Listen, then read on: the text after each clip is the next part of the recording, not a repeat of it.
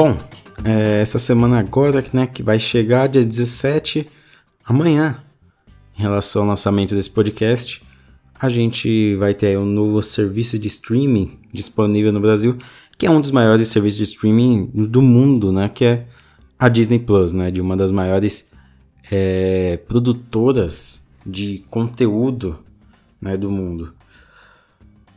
E aí, eu, essa semana agora eu, eu eu estive muito ocupado, não pude preparar uma pauta legalzinha. Então eu vou fazer essa pauta aqui correndo por causa do lançamento do Disney Plus. E eu vou comentar aí sobre essa guerra dos streamings, né? E como que vamos lidar né, daqui para frente. Meu nome é Alisson Cavalcante e esse é mais um episódio do podcast Colostron.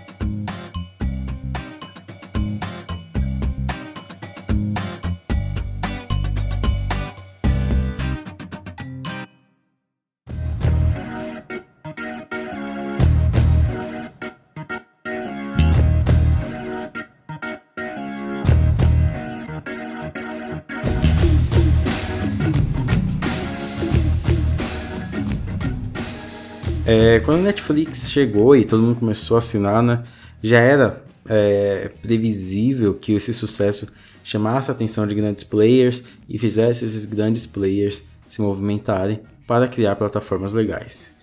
É, aqui no Brasil, nós temos algumas grandes plataformas, mas lá nos Estados Unidos, por exemplo, tem bem mais. A Disney, por exemplo, ela tem o Hulu, tem o Disney Plus e já vai iniciar agora o streaming da Fox, né? E, inclusive, o, é o segundo streaming que, que a Disney quer lançar aqui no Brasil, né? Eu achava que os conteúdos da Fox iriam chegar pelo Disney Plus, mas não. Disney Plus é Star Wars, Marvel, Disney, NetGeo e outro canal lá. É, o que acontece é que agora começa uma guerra de não de, de, de, conteúdo propriamente dito, mas de marca, porque a Disney ela já chega forte por ser a Disney por ter aqueles produtos que marcaram a infância de muita gente. A Netflix, por exemplo, esses dias eu até escrevi um post lá do, do Instagram, vai lá e segue, que é um post eu falando sobre a Netflix ser maior do que o conteúdo dela. As pessoas não assistem mais o que tem na Netflix, as pessoas assistem porque tá na Netflix, sabe? É diferente, as pessoas não assistem aquilo que tem na Netflix, elas assistem a Netflix. Então, por isso que muita coisa faz muito sucesso. Pode, vamos ver, por exemplo, Cobra Kai, né? É, a série aí que ela fazia sucesso no YouTube, no YouTube, no YouTube Red, é, mas não, não, não fez, né? Ninguém estava acostumado a pagar para ver YouTube, então eles não iriam pagar só para ver algumas séries. E aí essa série foi para Netflix e o que aconteceu? Explodiu. A, ficou extremamente popular, o pessoal amou. E por quê? É o poder da Netflix. A série é boa? Pode ser boa existem, existem muitas séries boas que viralizam. Do mesmo jeito que existem muitas séries ruins, do mesmo jeito que o algoritmo trabalha muito para conquistar as pessoas. E a Netflix soube usar esse algoritmo e ela está aí prosperando bastante. Um problema que passa que, que as outras, os outros serviços de streaming vão passar. A Amazon, por exemplo, ela consegue prender, eu acho que aqui no Brasil principalmente, ela consegue prender muito mais gente por causa do frete grátis do que pelo serviço de streaming propriamente dito. Ela tem muitos é, conteúdos legais, mas ela ainda não se apegou nas pessoas. Eu acho que, inclusive, eu acho que a Amazon é até mais perigosa que a Netflix, porque a partir do momento em que ela é, é, se apega no coração das pessoas, as pessoas também vão se apegar né? à própria loja, né? Ela tem muito disso. Por isso que ela até que ela inclui o frete grátis junto com a assinatura. É, tem outros serviços de streams também. Tem um que eu gosto muito agora, só que ele nem figura pelos grandões, né? Que é o Belas Artes à la carte. Ele tem bastante filme cult, bastante filme antigo, bastante filme fora desse circuito, né? Aqui no Brasil a gente tem um dos maiores aqui em nosso território, que é a Globoplay. Muita gente tira a Globoplay quando vai falar de streaming, mas a Globoplay é, teve até um post recentemente que eu vi, mas eu vi só, só, em dois sites, não eram sites grandes, falaram que a Globoplay tinha se tornado o maior streaming do Brasil. Eu acho que não, mas é, até ano passado ela estava em segundo, ela era acima da Amazon, só perdia para a Netflix. É, Globoplay, principalmente com essa coisa de novelas, eles colocando novela agora, com essas séries mais direcionadas, tipo as Five, sabe, que lançou agora, pode conquistar bastante. E aí, o Disney Plus foi muito sábio, porque ele falou: vamos fazer parceria, nós que somos a maior empresa de entretenimento do mundo, vamos fazer parceria com o maior canal de TV do Brasil, que é a Globo. Então fez parceria com a Globo para assinar os dois serviços e pagar um preço bem baixo, assim, pelos dois juntos e pelo que os dois valem. A, a, Net, a Disney Plus também chegou com parceria com operador de celular, com Mercado Livre, então com bancos, né? Então chega aí com uma postura bem agressiva. Não tão agressiva quanto a Amazon, por exemplo. A Amazon aqui no Brasil, quando você converte para dólar, os 9,90 vira 1,80, né? Então é o mercado mais barato para a Amazon no mundo inteiro, aqui o Brasil. Então também é uma, uma estratégia agressiva que vai fazer o quê? Vai fazer a gente se acostumar tanto com aquilo que quando eles aumentarem para 15, 20, 30, nós não vamos querer cancelar porque vai estar preso na nossa mente que nós somos dependentes daquilo, assim como a Netflix já faz. Agora a guerra dos streams, o que eu vejo é mais uma fusão, assim, existem streams de grandes players, tipo Peacock, que é da Universal, também tem outros grandes players de outros canais e de outros estúdios que não vão conseguir se sustentar, isso é fato. Então o que, que tem que acontecer? Fusão, ou então a compra. A gente está chegando aí também com HBO Max. HBO Max chega aqui no Brasil, acho que ano que vem, e vai ser espetacular, porque tem todo o, o, o cardápio da Warner, né? Mas ainda tem, tem que esbarrar né, em coisa de licenciamento aqui no Brasil, claro. Mas mesmo assim, eu acho que esse daí vai ser um dos melhores streaming. E aí, o que, que as pessoas vão fazer? Vão escolher o maior custo-benefício. Netflix já é fixo, e qual depois, sabe? Então, será que eles vão escolher, sei lá, Disney Plus e Globoplay juntas, que contam como um streaming? Né? Vamos, vamos ver se a gente decide em três streams, por exemplo.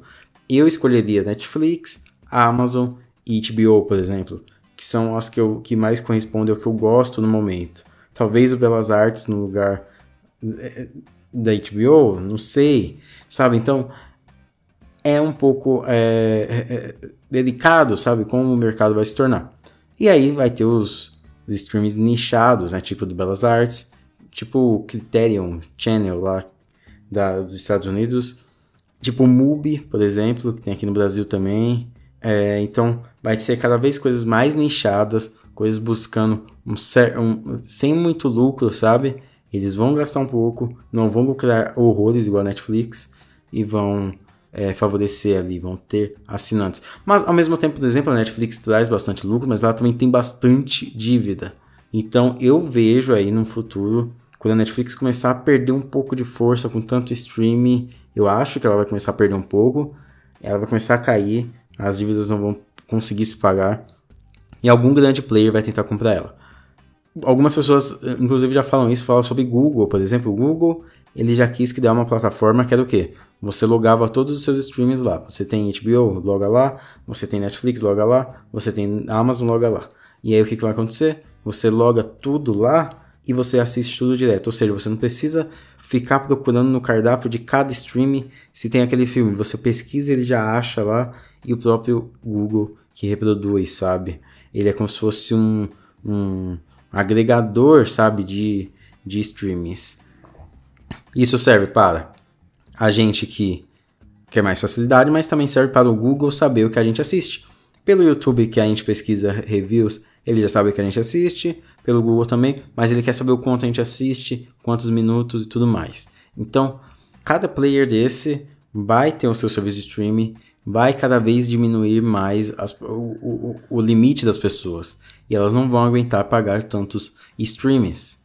E aí a gente pode até discutir outras coisas, né? Tipo, cancelamento da Netflix. Nossa, Netflix cancela muita série. Todo mundo reclama Netflix cancela muita série, mas ninguém, porque ela sabe que ninguém vai é, é, cancelar ela. Porque todo mundo está dependente da Netflix, todo mundo está dependente dela, todo mundo assiste ela. Então ela sabe que ela se consolidou no mercado e agora é só ela te agradar ali alguns dias por mês que você vai se sentir é, satisfeito. É, com toda essa movimentação de grandes players também, esses esse serviços de streaming vão cada vez mais perder é, material. Por exemplo, coisas de Star Wars, coisas da Disney, já não tem mais, tá, vai estar tudo só no Disney Plus é interessante a gente tentar adivinhar né, os movimentos que esse mercado pode fazer e também é interessante a gente ver como usuários, como que a gente vai se organizar, o que, que a gente vai assinar, sabe?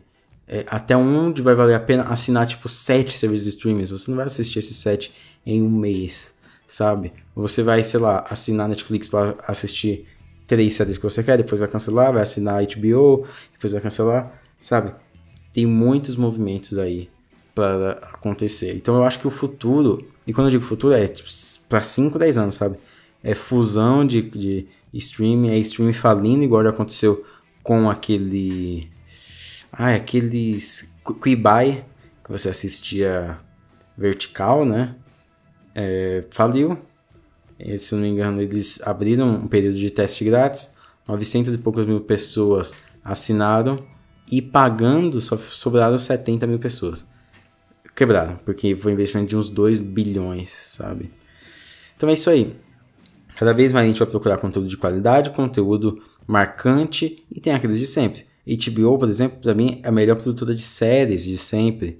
É, Netflix já está consolidado, a Amazon tem que brigar um pouco, a Disney tem que começar a se esforçar, sabe? Então vai ser mais essas construções de conteúdo e construções da própria marca para o público. O que, que a marca significa? A Netflix, ela não se consolidou só porque as séries são legais, mas o relacionamento dela nas redes sociais e tudo que ela faz.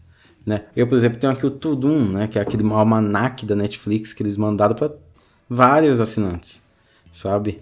Então, são coisas criativas, são coisas que eles é, fazem para se aproximar cada vez dos assinantes e tornar aquele serviço de streaming cada vez mais essencial e não cancelável, né? Então é isso, eu acho que eu queria falar um pouquinho disso. Disney Plus vai chegar. Provavelmente eu vou assinar com alguém, me chamado para um pack aí para dividir. Vai sair bem baratinho, se sair bem baratinho do jeito que eu tô pensando, eu vou assinar e aí eu vejo. Eu não acho que vai ter tanta coisa que eu vou ficar assistindo sempre, mas eu sempre gosto lá de rever um Star Wars, de ver alguns extras. Eu quero ver Avatar, por exemplo, disseram que tem Avatar no Disney Plus. Não sei se tem, mas eu quero ver. Então é isso aí. Eu espero que vocês tenham gostado desse papo. Se você gostou, vai lá e compartilha no grupo da família. Fala que que falar de política aí, né? Foi eleição, falar de política lá e manda, olha, olha esse áudio aqui do Lula, né? O pessoal vai clicar lá, quando perceber que não é áudio do Lula, já vai ser tarde demais. E eles vão escutar aqui meu podcast e vão começar a gostar bastante. É isso aí, então muito obrigado. Segue lá no Instagram, segue no Twitter, os dois é colastron, beleza? Se cuidem da vida e até mais.